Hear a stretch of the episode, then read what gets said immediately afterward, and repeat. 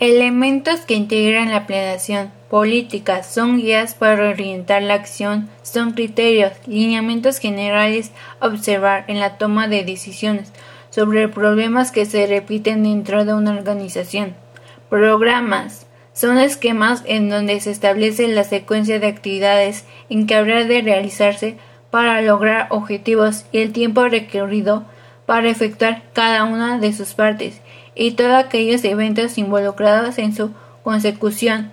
Presupuestos son los planes de todos o algunas de las fases de actividad del grupo social expresado en términos económicos, junto con la comprobación subsecuente de la realización de dicho plan.